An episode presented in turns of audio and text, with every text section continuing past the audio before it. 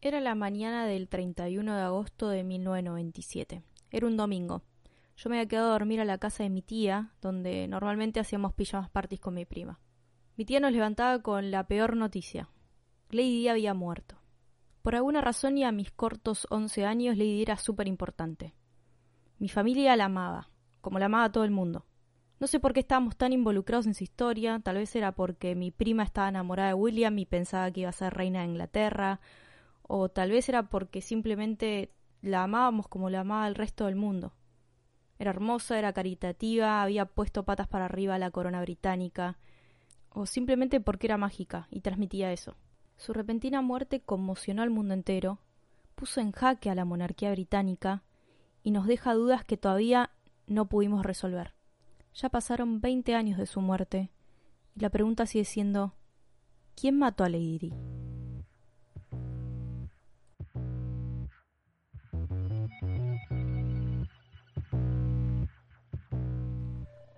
Bienvenidos a Roboto Crime, un podcast de Control Roboto sobre crímenes verdaderos.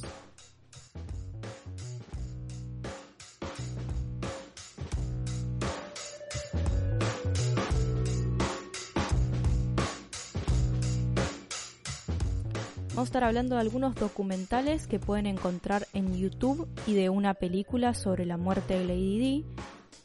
Y obviamente todo esto está siendo impulsado por la serie de Netflix The Crown que estrenó su cuarta temporada hace muy muy poco y donde empieza a mostrarnos la figura de Lady Di, que seguramente la próxima temporada vamos a ver toda esta parte de la historia que les voy a estar contando.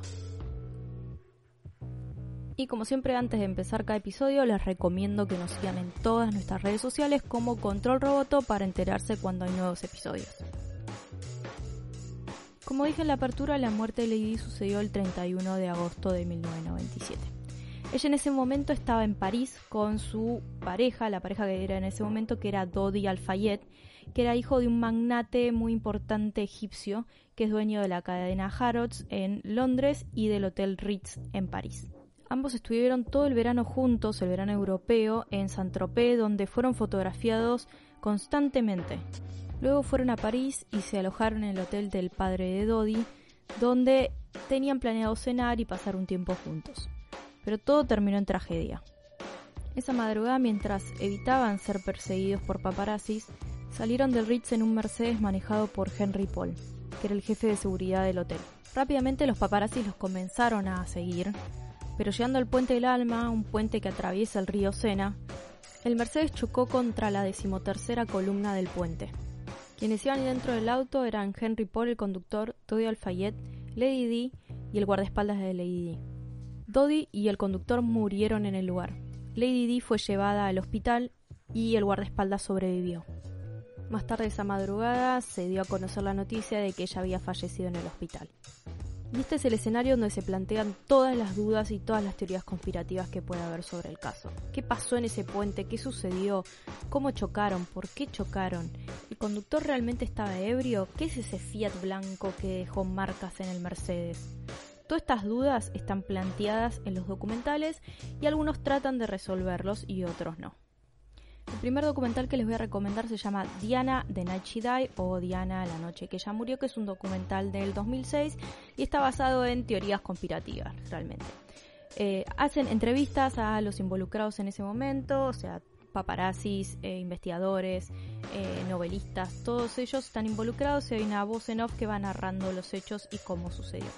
Hace un raconto de lo sucedido días previos para conocer la historia de Dodi, para conocer la historia de ese verano previo a la muerte de, de Diana. Este documental hace mucho foco en la investigación que realizó la policía de París y cómo fueron cambiando las carátulas del caso. Apenas sucedió el choque, la carátula fue un accidente culpando a los paparazzis por la persecución que terminó en un choque y un accidente de tránsito que terminó en muerte. O sea que a los paparazzis se los culpó con homicidio culposo. Pero 36 horas después de que sucedió la muerte, lo que hacen es cambiar la carátula diciendo de que el chofer estaba ebrio y que había tomado antidepresivos.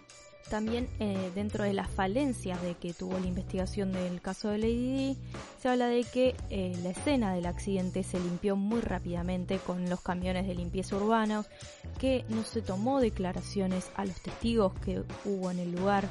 Habla un testigo puntual que dice que es el que llamó a la policía desde una cabina telefónica avisando de que había habido un accidente en el puente del Alma y ese muchacho nunca fue interrogado por la policía. También tratan de demostrar de que la velocidad en la que iba el coche, según la policía, es falsa. No se permite en ningún momento que quienes inspeccionan el coche de parte de Mercedes-Benz puedan hacerlo, y tampoco puede hacerlo la familia de Dodi Alfayet. Esto implica que hay cierto encubrimiento en toda la causa también. Y esto se refuerza aún más cuando abogados y familiares de Henry Paul, que era el conductor del auto, no pueden realizar ningún tipo de autopsia o estudio sobre el cuerpo. Esto es para poder refutar la teoría de que Henry Paul estaba ebrio en ese momento y que la culpa del accidente es de él. Los últimos dos puntos que plantea este documental es el encubrimiento entre la realeza, la policía de París y el MI6, que es como la CIA de, de Inglaterra, donde supuestamente encubrieron todo para que no se sepa realmente qué sucedió esa noche. Y la última es la idea de que el Mercedes fue impactado por detrás por un Fiat Uno blanco. Ese Fiat Uno pertenecía a un paparazzi llamado Jean Paul o James como le decían Anderson, que él tres años más tarde de lo sucedido, o sea en el año 2000, apareció calcinado dentro de su auto en el campo. Lo que estamos diciendo ahora es que no solamente hubo las muertes en el accidente, sino que hubo una muerte posterior tal vez a modo de encubrimiento, siempre se plantea esta duda en todos los documentales. ¿Qué sucedió con Anderson?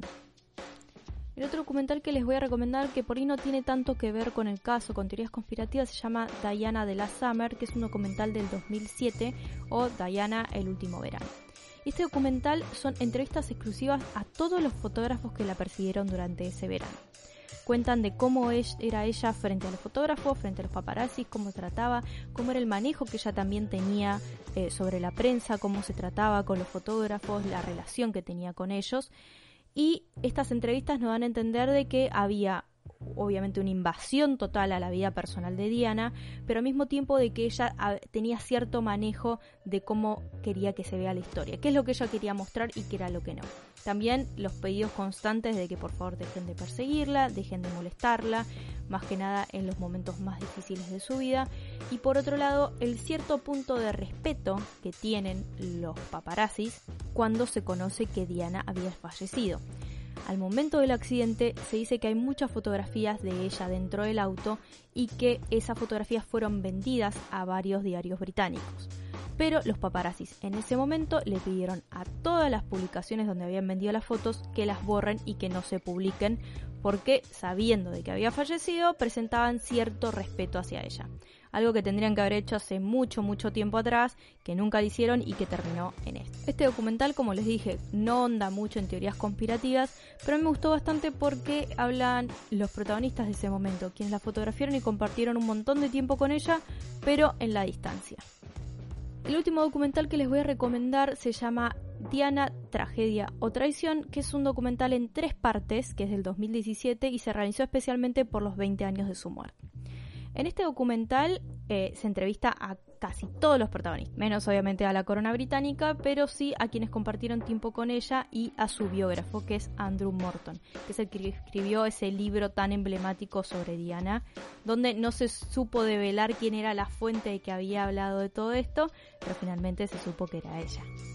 También son entrevistados amigos personales de ella, su jefe de seguridad, eh, biógrafos reales, historiadores reales y también eh, conspiracionistas y periodistas conspiracionistas. Uno de ellos es el actor de eh, La Ley y el Orden, Richard Silver, que lo conocemos como el detective Munch. Bueno, el detective Munch está convencidísimo de que la corona británica mató a Lady. Es buenísimo este documental. En estas tres partes vamos y venimos en el tiempo. Vamos desde el punto en que fue el accidente y la muerte para atrás de cuando fue el nacimiento de Diana, cuenta su historia familiar, cómo lo conoció a Carlos, los hijos, los quilombos con Camila, el casamiento, los engaños, los amantes de ella, los amantes de él.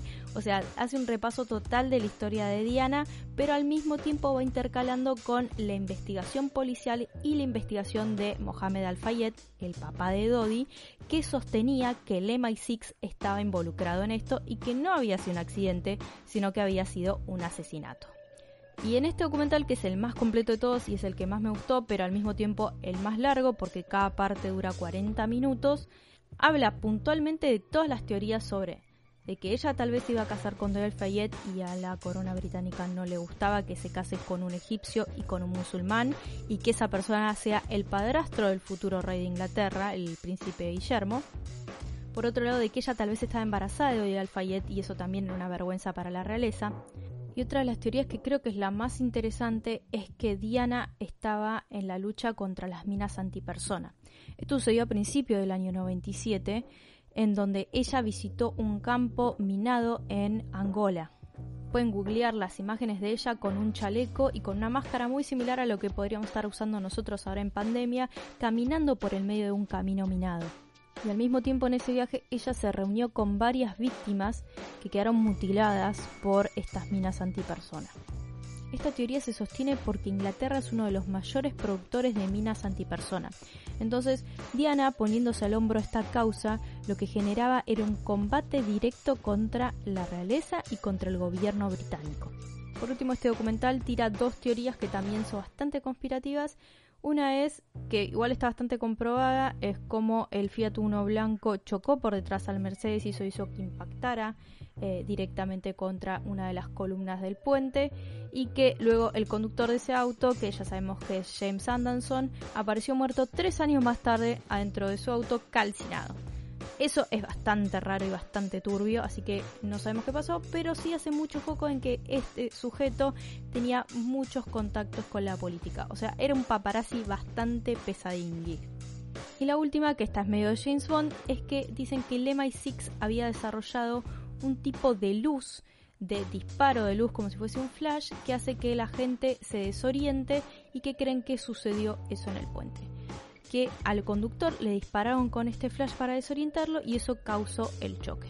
Esta teoría se sostiene primero porque un ex agente del MI6 dice que se realizaron estas pruebas y que es más, iban a utilizar este método para asesinar a un dictador, si no le estoy pifiando, de Europa del Este y por otro lado, se sostiene también la teoría porque Henry Paul supuestamente era un informante del MI6 y creen que Henry Paul estuvo también involucrado dentro del asesinato y que un día para el otro le apareció mucha, mucha guita en su cuenta bancaria. Entonces tal vez Henry Paul está involucrado para que los asesine o está metido con el MI6 o la otra hipótesis que se tira es que tal vez está involucrado en cierta manera, pero que no sabía la totalidad del plan y terminó muriendo y terminó siendo el chivo expiatorio de este es el culpable. Este hombre estaba borracho y terminó matando a Lady. Y esto sucedió en varias oportunidades en la corona británica. Alguno dentro de la corona se mandó una cagada y un externo termina pagando los platos rotos. Y lo último que les voy a recomendar es una película, que si no la vieron, es raro que no la hayan visto porque es muy conocida, es The Queen, protagonizada por la hermosa, fantástica, única Helen Mirren. Esta película fue nominada a seis premios Oscar. Helen Mirren ganó el Oscar a Mejor Actriz por interpretar a la reina Isabel II y también está protagonizada por Michael Sheen que hace de Tony Blair. Toda la película ronda en la semana eh, donde sucedió el accidente. O sea, todo el periodo en donde sucedió el accidente de Lady y cómo fue afectando a la corona británica. Pero lo más interesante es la disputa entre Tony Blair y la reina de Inglaterra en cómo ella en ningún momento iba a sacar algún tipo de anuncio o de mensaje al pueblo sobre la muerte de Diana, que sucedió cinco días más tarde. Esto puso en jaque a toda la corona mucha gente estaba en contra de la monarquía porque la reina no daba ningún tipo de mensaje sobre la muerte de Lady que era la princesa del pueblo. Todo el mundo la amaba y nadie se iba a pronunciar. Es más, en esta película se da a entender de que en principio el funeral iba a ser privado y no iba a ser lo que fue posteriormente, que pueden buscar imágenes en, YouTube de, de lo que fue el funeral, o sea, estamos muy cerca de lo que sucedió con Maradona acá en Argentina. Bueno, lo de Lady fue muy similar, fue tremendo, estuvo bien organizado, ¿no? Obviamente. Se convocó a mucha gente para el funeral de Lady. La gente la amaba, fue creo que uno de los eventos más importantes del siglo pasado. La película es muy buena y lo que utiliza también son muchas imágenes de archivo. O sea, en este caso es como que la familia real son actores pero eh, todo lo que son imágenes de Lady Di, imágenes de la familia de ella, imágenes del funeral y mismo e imágenes que son tomadas de archivos de noticieros, de cómo daban la noticia, todo eso es real. Y se recrean estas escenas que vemos de la reina hablando al público, que finalmente sucede, o Tony Blair dando algún discurso al público. Todo eso sí está interpretado por los actores. Increíblemente esta película no está en ninguna plataforma, la busqué por todos lados para poder verla otra vez pero no está. Está en YouTube, chicos. O sea, les voy a dejar los links en la descripción del podcast. Les voy a dejar todos los links de donde pueden ver los documentales que les estoy recomendando y mismo la película. Lamentablemente la película no tiene subtítulos de lo que está subido en YouTube. Así que si saben inglés, joya. Y si no saben inglés, van a tener que buscarla por ahí. Eso es todo en este especial de la muerte de Didi. Espero que se hayan ido con más dudas de las que ya tenían, porque esta es la idea, es que se sigan replanteando qué sucedió. Yo no tengo una teoría puntualmente o la verdad que dudo de que realmente la corona británica la haya asesinado. Sí creo que hubo una responsabilidad muy grande de los paparazzis y que simplemente fue un accidente y es una tragedia. Lo que más me choca también de este caso es que Lady murió con 36 años y yo ahora tengo 34. Y es como, estoy muy cerca de su edad y me parece tremendo que esta mujer que dio tanto amor, tanto cariño, que era como un faro de luz y de esperanza en el mundo, haya muerto tan, tan joven. Fue una mujer que se puso al hombro un montón de obras caritativas, como dije al principio, puso en jaque a toda la corona británica, sacó del molde un montón de gente, demostró cariño, afecto hacia sus hijos, desestigmatizó todo lo que era la idea del SIDA en los años 90, o sea, tocar a una persona sidosa cuando en ese momento se pensaba que te podías contagiar y que era una enfermedad que mataba a miles de personas. Todo eso generó Lady D y creo que por eso la seguimos recordando y queriendo tanto. Así que esto es todo por hoy y será hasta un nuevo episodio de Robotocraft.